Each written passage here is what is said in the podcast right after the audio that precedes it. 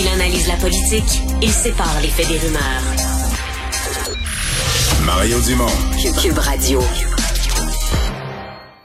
Tour d'horizon des nouvelles. Carl, d'abord, tu nous fais le bilan de la COVID du jour marqué par trop de décès.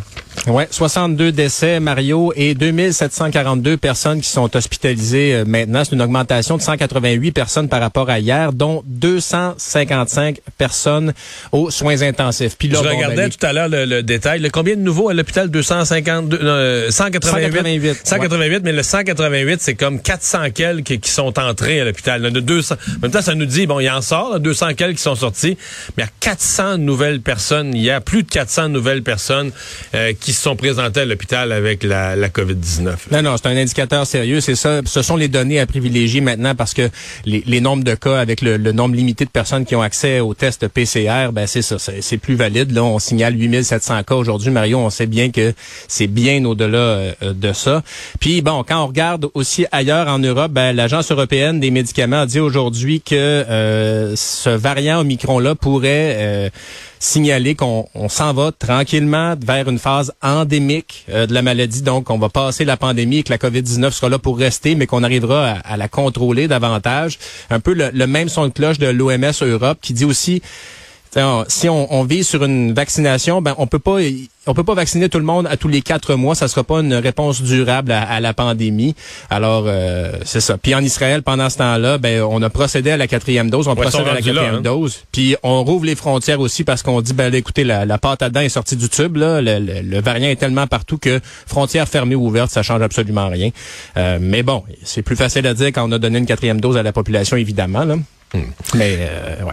Et donc, on a connu aujourd'hui, en conférence de presse, le, temps de quelques questions de journalistes, le nouveau directeur euh, de la santé publique. Luc Boileau, qui était à l'INES, l'Institut national d'excellence en santé et services sociaux, qui était aussi à l'INSPQ avant. Donc, il va succéder à Horacio euh, Arruda. Et euh, un point de presse, donc, évidemment, qui a été marqué par euh, beaucoup de nouvelles, Mario, dont l'idée de la contribution santé pour les personnes non vaccinées. Ça a un peu porté une éclipse, donc, à cette nouvelle de, de l'arrivée de Luc Boileau. M. Legault qui a dit aujourd'hui, bon, on a besoin de 1000 personnes de plus dans les hôpitaux, 1500 dans les CHSLD qui garde le cap pour le retour en classe le 17 janvier, même si euh, ça semble euh, très difficile. Puis, euh, Monsieur Legault qui dit on peut pas laisser 10 personnes, 10 de, de personnes non vaccinées pénaliser 90 de la population, évidemment. Puis sur la contribution d'Horacio Arruda, ben, il dit, écoutez, cet homme-là a travaillé énormément pendant les 22 derniers mois. Tu sais, je, ne sais pas, Mario, ce que, ce que tu penses que ça représente dans la, vie de cette personne-là. Tu sais, Horacio Arruda, il devait pas avoir, euh, disons, beaucoup de temps pour lui-même, et ça, pendant 22 mois, c'est assez éprouvant. Ah, c'est sûr que ça a été euh, des mois. En fait, euh, ce qu'on oublie d'abord et avant tout, c'est qu'un directeur de santé publique n'est pas un, gestionnaire de crise. Là. Euh, oui, quand il arrive une pandémie, il devient gestionnaire de crise, mais les dernières, bon, il y a eu le H1N1 un peu, là, mais sinon, la dernière pandémie, c'est la grippe espagnole. Là. Ben c'est ça. C'était en, en, 1918 euh, et un peu Il n'y avait pas la santé publique comme on la connaît aujourd'hui. Donc ce qu'a vécu le docteur Arruda, lui a été nommé directeur de la santé publique. Là c'est des campagnes anti-tabac, c'est des campagnes de prévention, PH, ah prévention des maladies. au cours des dernières années, ils ont vu la montée, les problèmes de santé mentale sont de plus en plus importants en santé publique. Mais c'est des grands enjeux comme ça, des colloques, de la réflexion pour outiller ensuite les CLSC, faire de la prévention, des campagnes, etc., etc., etc. Et on est loin en ben tabarouette d'une gestion de crise là où à tous les jours tu te fais demander mais là est-ce qu'il faut fermer les restaurants est-ce qu'il faut T'imagines comment pour lui le quotidien a basculé euh, puis là tout à coup la première chose que tu apprends il y a des morts euh, beaucoup de morts etc donc euh, non non il a vécu euh, des années très très très difficiles et pour lesquelles sincèrement dans son poste, faisons-nous pas de la croire, on n'est pas préparé à ça pendant tout. Là. Ah ben non, ça m'a fait penser, l'idée de l'exercice du pouvoir ou en tout cas de la gestion à haut niveau. sais, Lucien Bouchard avait dit à quel point euh, la politique hypothèque euh, ta vie et euh, et ta santé et tout le reste, Et ta santé. Donc ben c'est ça. Donc une pensée pour pour Horacio Arruda, puis François Legault qui a eu des bons mots pour qui a salué sa contribution. On peut l'écouter d'ailleurs être à tous les jours devant les médias, à essayer d'expliquer les décisions, c'est pas facile pour personne, pas facile pour les politiques, pas facile pour les personnes qui ont des responsabilités comme la santé publique. Et je pense effectivement qu'il y a des avantages après un certain temps, après 22 mois, à avoir une nouvelle personne qui prend ces responsabilités-là de direction nationale de la santé publique. Mais je veux, au nom de tous les Québécois, euh, dire un énorme merci au docteur Ouda euh, pour euh, tout ce qu'il a fait, en particulier depuis 22 mois, pour le bien puis pour protéger les Québécois. Alors, euh, c'est ça. C'est pas rien 22 mois en pandémie, évidemment. Euh, et on verra maintenant si la couleur de Luc Boileau viendra à aider à, à propager le message, parce qu'évidemment, là, les, les, contradictions de Dr Arruda avaient été soulevées euh, par plusieurs au cours des dernières semaines. Et dans la même conférence de presse, donc une annonce peut-être surprise là, de, de de cet impôt santé, j'ai vraiment... Là, on est à une idée préliminaire. Appelons ça ben une intention. On n'a pas de montant.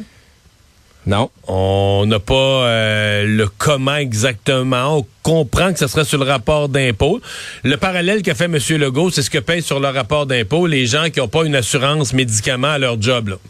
Euh, qui ont pas leur employeur n'a pas une assurance médicament, que ces gens-là, ben payent sur leur rapport d'impôt, payent leur contribution à l'assurance médicament. Donc il y aurait une contribution santé semblable pour les personnes non vaccinées. Euh, si c'est du même niveau que ces assurances-là, ça demeure, euh, disons, fiscalement euh, acceptable ou à tout le moins, tu sais, ça se paye là, pour ben, avoir déjà été... L'assurance médicaments, c'est 500 quelques, là. Oh, oui, c'est ça. Mais bon, on n'est pas dans les, tu sais, on n'est pas à 5000 dollars par année, mais il y a toute une logistique. Comment on va arriver à déterminer Bon, si tu as été intubé, par exemple, on te, on te charge combien Tu sais, si t'es aux soins intensifs. Il semble, que ça va être indépendamment de ce que tu as coûté au système. Là. Que tu aies été intubé ou que tu n'aies pas eu la COVID, on va dire, tu t'es pas fait vacciner, tu as pris un risque pour le système de santé, euh, donc tu, euh, tu payes. Donc ce sera euh, ce sera à voir. Et, oui, puis est-ce que ça va passer, tu sais, t'en parlais tantôt, là, la, question de la constitutionnalité, on s'entend qu'il y a des avocats qui vont étudier ah, ben ça virgule par virgule, là. Ben, mais... parce que au Canada, je veux dire, la dans la, la Charte canadienne des droits et libertés, la définition de ce qu'a de ce qu'on a comme de tout ce qui est une discrimination, on s'entend que c'est une définition très, très large. Il y a beaucoup de choses qui comptent comme une discrimination. Donc, est-ce que ça, ça pourrait en être une à suivre? le froid est-ce que c'est la, solution pour toi, d'après toi, Mario, pour faire comprendre ben, aux gens? Écoute, c'est certainement euh, un moyen euh, audacieux. D'abord, je suis très surpris. Euh, moi, je pensais que le gouvernement allait rester sur le terrain des des interdictions là, de fréquenter des lieux. Donc, je me disais, ils vont ajouter les rumeurs qu'on avait eues, les salons de coiffure, deux, trois affaires de même. Euh, donc, le gouvernement va vraiment sur un terrain nouveau. Euh, il n'y a pas beaucoup de Il y a la Grèce, à ma connaissance, qui est allée là. Il y a peu de gouvernements. Donc, le gouvernement du Québec prend un risque. Là. quand tu t'en vas sur un terrain où peu de gouvernements dans le monde sont allés, mais je pense qu'ils vont avoir l'appui. Les personnes vaccinées veulent que des mesures ah, ben euh, importantes soient prises pour convaincre les autres d'aller se faire vacciner, qu'un prix élevé soit euh, imposé à ceux qui sont pas vaccinés. Et donc, euh, je pense qu'il va y avoir un appui public. Mais j'ai, pour moi, il reste bien du baseball à jouer là, avant que ça oh, soit avant que ce soit légal, constitutionnel, etc. et qu'on ait ça sur le rapport d'impôt. Et mais j'ai hâte de voir comment les partis d'opposition vont se, vont se prononcer. Tout à l'heure, au Parti libéral, on semblait là, euh, assez... On veut pas être contre parce qu'on pense que le peuple va être pour. Mais on veut pas être pour parce qu'on veut pas dire que le gouvernement fait une bonne affaire. Avec là, on dit que c'est tout croche, c'est improvisé, dernière minute, on n'a pas les détails. Euh, mais on semble quand même. On n'ose pas dire on est contre, puis on n'ose pas dire on est on est pour. En tout cas, ça fait ça fait beaucoup de nouveaux cette COVID-là dans l'administration publique, faut le dire. Mettons, oui. Ouais. Euh, un froid extrême et il y a eu un décès. Un homme de 74 ans, une personne sans abri qui a été retrouvée morte hier à 18 heures là sur la rue Saint-Jacques à Montréal euh, et un froid, on l'a dit, le vraiment très difficile. Puis euh, ça fait qu'il y a des organismes qui dénoncent le manque de place. On sait que les refuges sont pleins et qu'ils sont prises avec beaucoup d'éclosions dans plusieurs cas.